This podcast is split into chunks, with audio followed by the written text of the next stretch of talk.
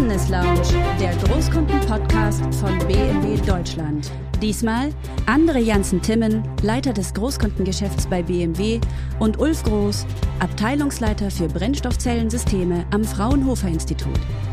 Die beiden sprechen über Brennstoffzellen und die Vorteile, die Wasserstoff bietet.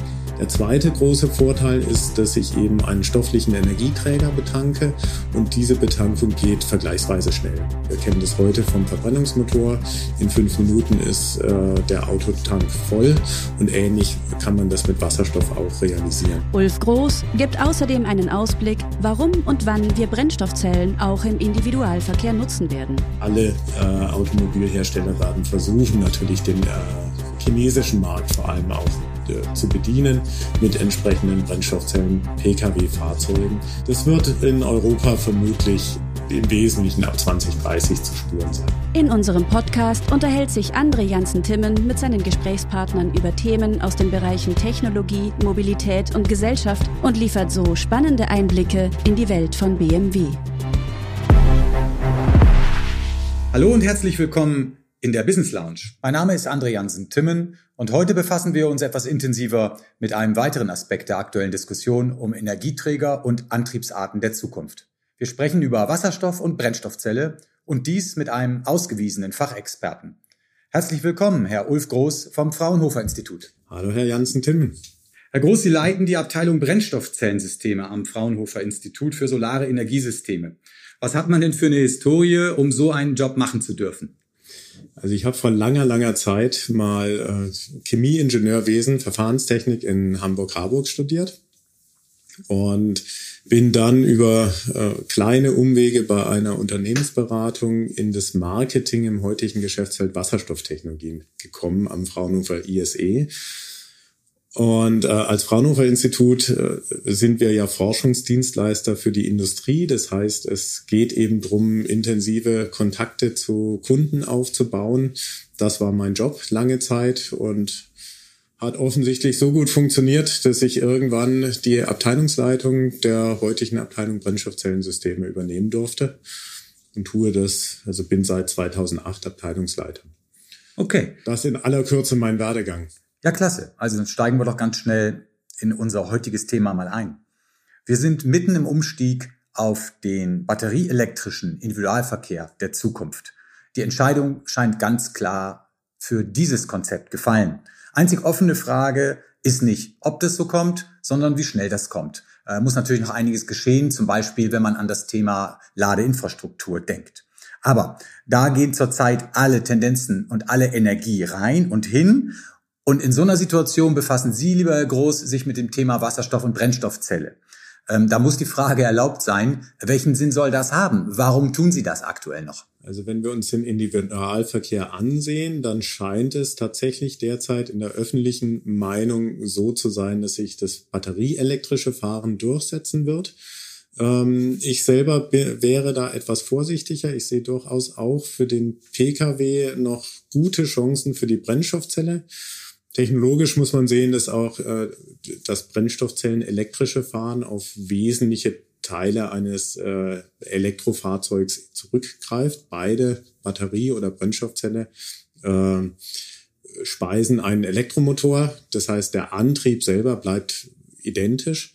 Nur die Energie, die, der Strom wird einmal aus der Batterie zur Verfügung gestellt und zum anderen aus einem Brennstoffzellensystem. Das heißt, alle Anstrengungen, die man derzeit unternimmt für äh, das batterieelektrische Auto, ähm, die sind auch letztendlich für ein brennstoffzellenelektrisches Auto nutzbar.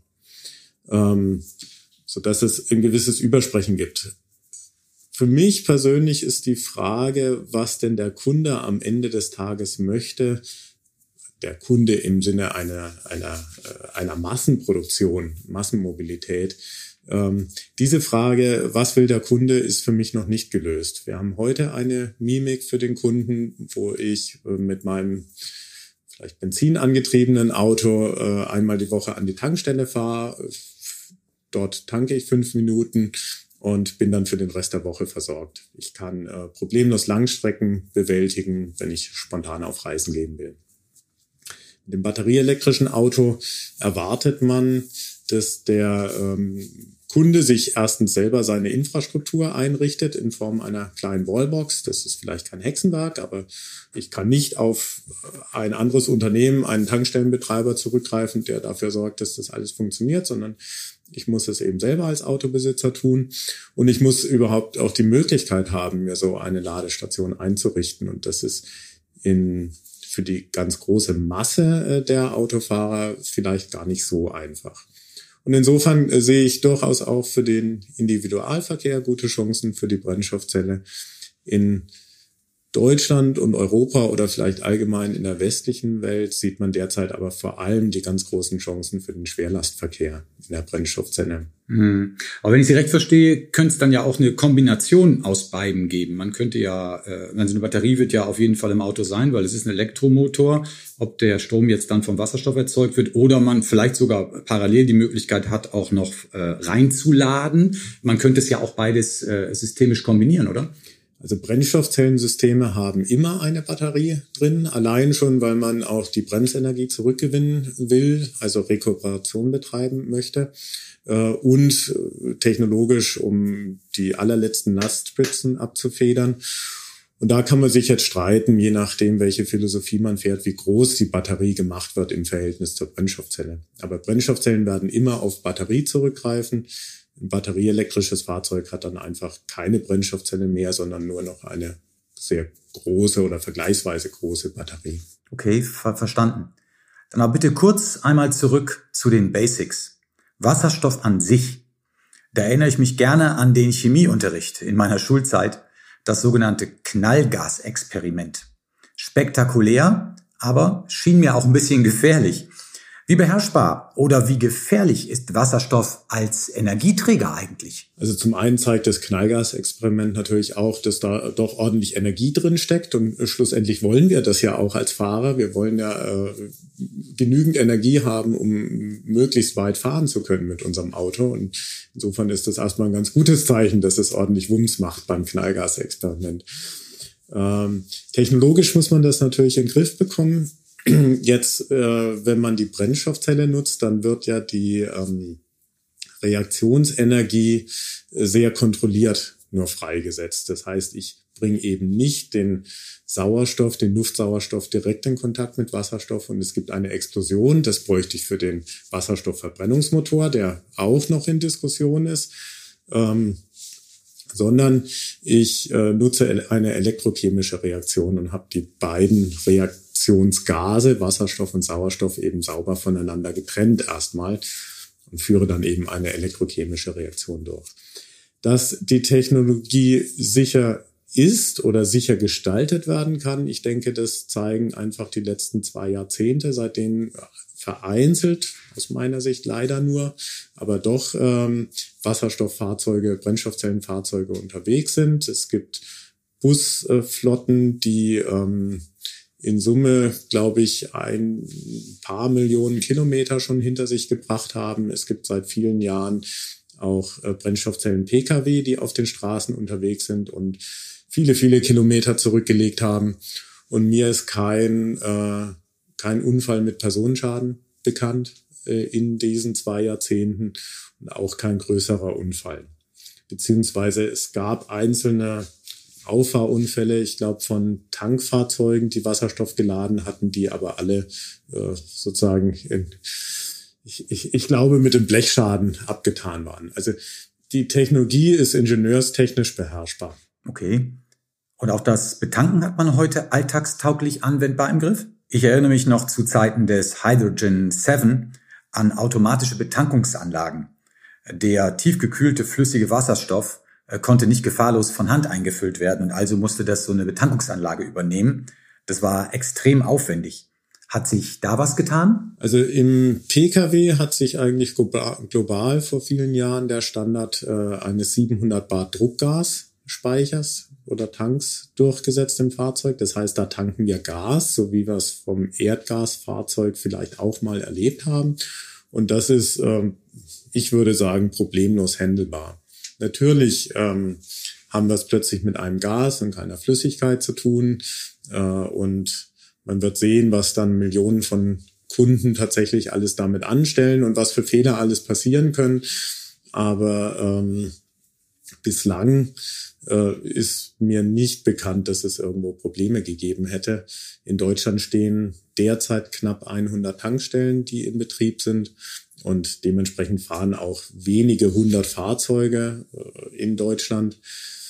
Und das seit einigen, baut sich so seit einigen Jahren auf. Und wie gesagt, es hat bisher immer problemlos funktioniert, auch weltweit. Okay. Ja, wir sind ja dann jetzt schon so ein bisschen bei den Vor- und den Nachteilen ähm, der Technologie oder auch ähm, des Elements Wasserstoff an, an der Ecke. Äh, und Sie haben gerade erwähnt, dass es zurzeit äh, in der praktischen Nutzung vor allem eher äh, Großfahrzeuge auch sind, äh, Busse, ähm, die man ja auch ab und an selbst in Deutschland auch ähm, im Straßenverkehr sieht. Die sind dann ja auch dementsprechend bestickert. Äh, woran liegt es? Was für große Vorteile und was für große Nachteile dieses Themenkomplexes äh, sehen Sie in Summe? Also der große Vorteil ist, wie wir es gerade eben schon hatten, dass wir in Form von Wasserstoff äh, relativ viel Energie äh, in einem gegebenen Raum speichern können. Das heißt, wir können mit Wasserstoff ähm, große Reichweiten erzielen, wenn wir entsprechende Tanks vorsehen. Äh, und dieser Vorteil wird eben umso stärker, je größer das Fahrzeug ist oder je länger es fahren muss. Und äh, da geht die Diskussion, ob's, äh, ob es sich für die heutig beliebten SUVs schon lohnt, mit Wasserstoff- und Brennstoffzelle zu arbeiten. Man ist sich aber sehr sicher, dass es für den LKW, also für die 40-Tonner oder Sattelzugmaschinen, wie man sagt, ähm, dass es sich da lohnt und deutliche Vorteile gegenüber äh, einem Batteriespeicher hat. Bei diesen Fahrzeugen ist neben dem ähm, neben dem Gewicht, das man für den Energiespeicher benötigt, auch das Volumen sehr wichtig, weil ich ja eben Laderaum auch haben möchte in, in diesen ähm, Schwerlastern. Der zweite große Vorteil ist, dass ich eben einen stofflichen Energieträger betanke und diese Betankung geht vergleichsweise schnell. Wir kennen das heute vom Verbrennungsmotor. In fünf Minuten ist äh, der Autotank voll und ähnlich kann man das mit Wasserstoff auch realisieren. Bei Batterien brauchen wir immer eine gewisse Ladezeit, selbst wenn wir Schnellladestationen machen. Ähm, Jetzt kann man sich vorstellen, dass die Batterie beim Pkw doch noch überschaubar ist gegenüber dem, was man im Lkw benötigen würde. Und dann hätte man da große Ladezeiten. Ein Lkw ist natürlich ein kommerziell genutztes Fahrzeug. Das soll definitiv nicht stehen, äh, sondern immer rollen, ähm, im Einsatz sein. Und da hat dann die Brennstoffzelle und der Wasserstoff äh, durchaus große Vorteile. Also schnelleres, schnelleres Laden beziehungsweise betanken an der Ecke und, äh, wie Sie sagen, um einen bestimmten Energievorrat ins Fahrzeug zu bekommen, mit dem dann auch eine gewisse Reichweite erzielbar ist. Genau. Ein geringerer Raumaufwand, wenn ich das, äh, und auch geringeres Gewicht, ja. wenn ich das mit einem Wasserstofftank darstelle versus einer Batterie, äh, die ich da reinpacken muss. Das wären die Vorteile. Okay. Mhm. Und Nachteile? Was sehen Sie an Nachteilen? Nachteile, ähm, gut, das eine ist, dass wir, äh, dass ein Brennstoffzellensystem oder Herausforderungen technische, ja. muss ich Sie ja wahrscheinlich eher fragen. Äh, genau, so sagt man es ja immer, ganz, ganz schön. Also Herausforderungen bei der Brennstoffzelle im ist immer die Frage, wohin zieht man den Vergleich? Aber ein Brennstoffzellensystem ist deutlich komplexer, hat also wesentlich mehr Bauteile als ein, äh, eine Batterie. Das heißt, es ist aufwendiger zu bauen. Gleichzeitig muss man aber wissen, dass ein Brennstoffzellensystem wiederum wesentlich weniger Bauteile hat als ein Verbrennungsmotor.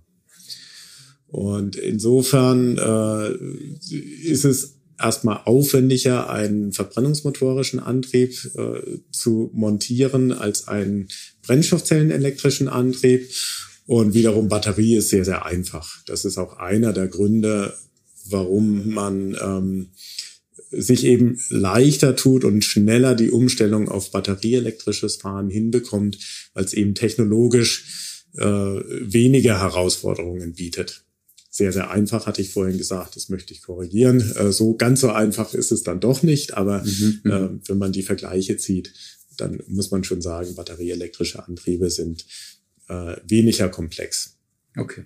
Ähm, das ist ein Punkt. Und äh, in der Umsetzung, auch das kann man diskutieren, äh, ist natürlich offensichtlich, dass wir äh, derzeit in Deutschland und Europa und auf jeden Fall global ähm, noch keine ausgebaute Wasserstoffinfrastruktur haben mit Tankstellen. Das heißt, natürlich braucht man bei einem Brennstoffzellenfahrzeug die äh, Wasserstoffbetankungsinfrastruktur.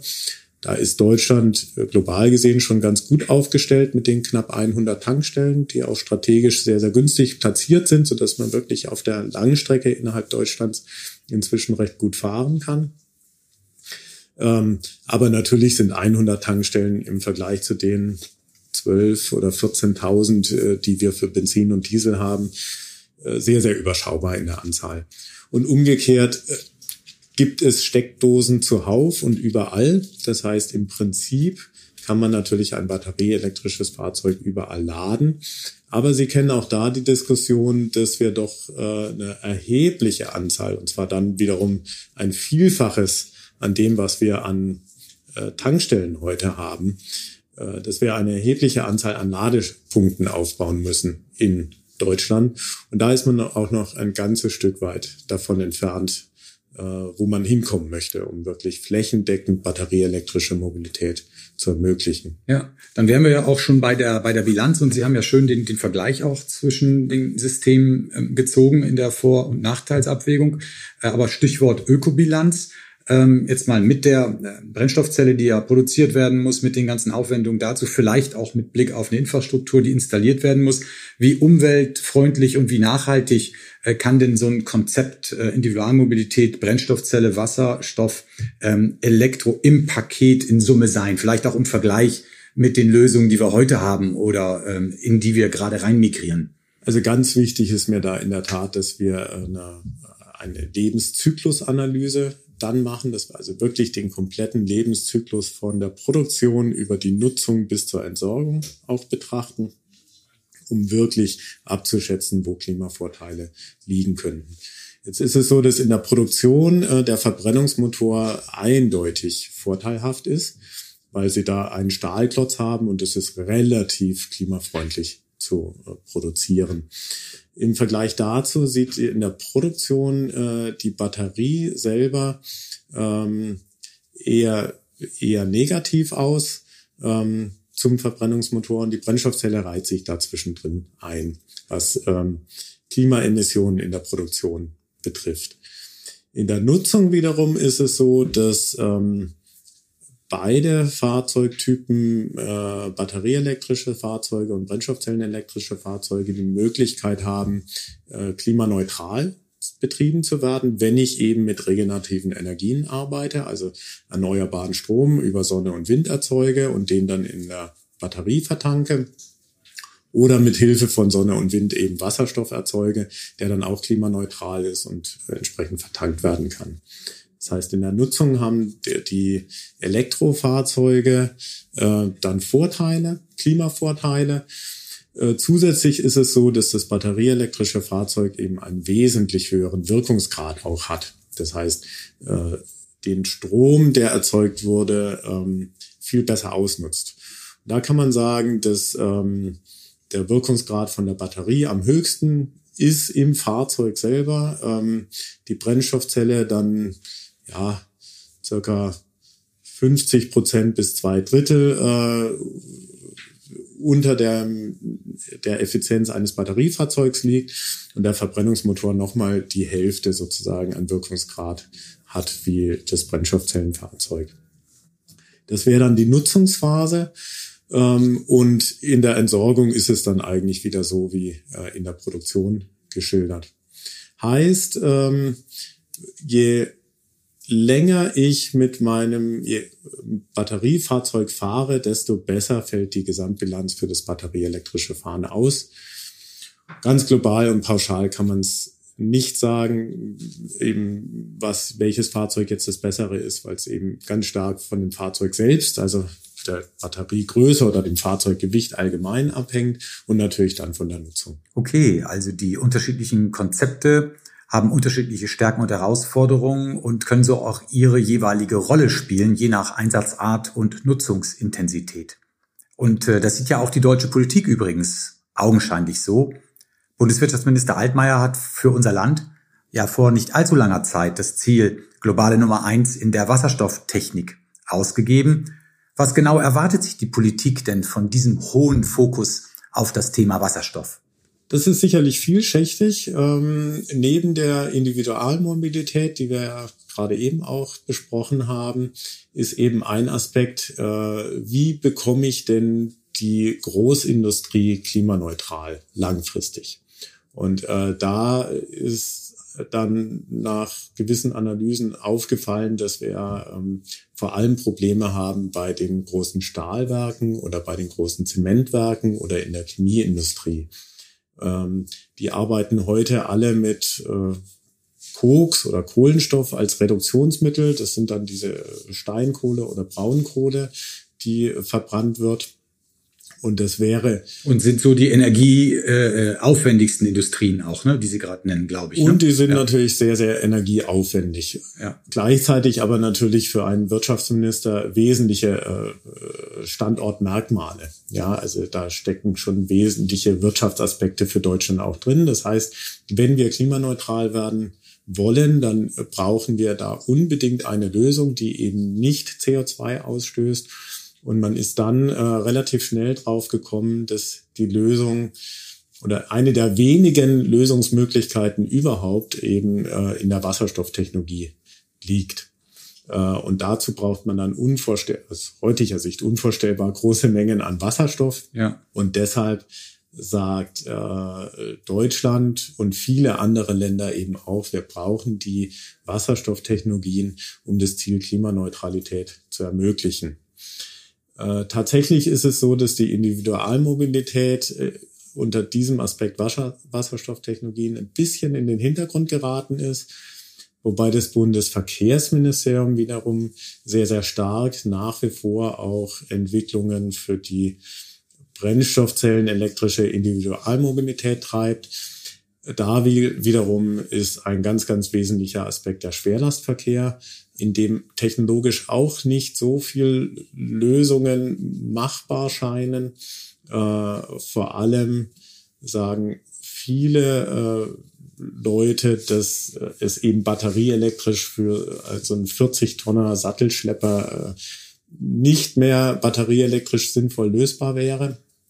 Und da ist dann die Brennstoffzelle plötzlich prädestiniert und da wird derzeit äh, unglaublich viel investiert um das möglich zu machen. Also, Herr Groß, heißt wahrscheinlich gar nicht eine Lösung für alles, was man ja immer gerne so hat oder in der öffentlichen Diskussion, die sich ja immer sehr fokussiert, häufig auch den Eindruck gewinnt, sondern tatsächlich für unterschiedliche Einsatzgebiete perspektivisch, das ist, was Sie sagen, unterschiedliche Lösungen, damit natürlich auch meine destruktive Eingangsfrage vielleicht ein bisschen ähm, äh, beantwortet, nämlich da gibt's durchaus äh, auch mit weiterem technischen Fortschritt Einsatzmöglichkeiten, die Sie sehen. Und da bin ich an der Stelle gespannt auf Ihr Zwischenresümee.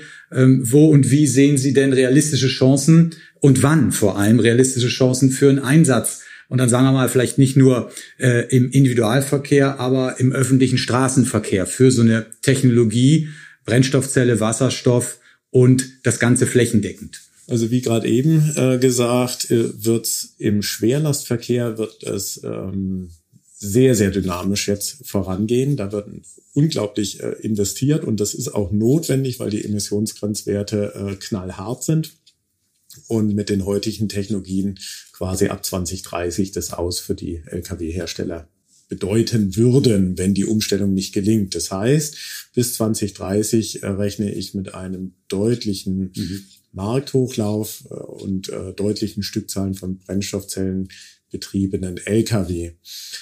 Äh, ich persönlich bin überzeugt, dass auch der Pkw einen gewissen Anteil im Fahrzeugmix erreichen wird, der Brennstoffzellen-Pkw. Und äh, ich bin deshalb überzeugt, weil vor allem getrieben aus Asien, ähm, namentlich Toyota und Hyundai, aber auch einigen chinesischen Herstellern dort äh, sehr, sehr viel Investitionen zu beobachten sind und äh, auch die Politik Lösungen fördert für diese Fahrzeuge. Und dem wird sich kein westlicher Automobilhersteller verschließen. Also alle äh, Automobilhersteller werden versuchen, natürlich den äh, chinesischen Markt vor allem auch äh, zu bedienen mit entsprechenden Brennstoffzellen Pkw-Fahrzeugen. Das wird in Europa vermutlich äh, im Wesentlichen ab 2030 zu spüren sein. Super. Äh, das ist spannend. Das heißt ja eher mittel- als langfristig. Äh, das heißt, ein weiterer Aspekt äh, im Thema Mobilität, ähm, der uns sicherlich dann schon ja in den nächsten Monaten und Jahren weiter und immer intensiver beschäftigen wird, den wir auf den Straßen dann auch sehen werden. Ähm, Herr Groß, vielen Dank für Ihre Ausführungen. Das war extrem spannend und vielen Dank für Ihre Zeit. Alles Gute. Ich danke Ihnen, Herr Jansen-Tim. Das war eine neue Folge unseres Business Lounge Podcasts. Wenn Ihnen die Folge gefallen hat, teilen Sie sie und abonnieren Sie Business Lounge auf der Podcast-Plattform Ihrer Wahl. Haben Sie Feedback oder Wünsche für weitere Themen in unserem Podcast? Dann schreiben Sie gern einen Kommentar oder senden Sie uns eine E-Mail an businesslounge@bmw.de.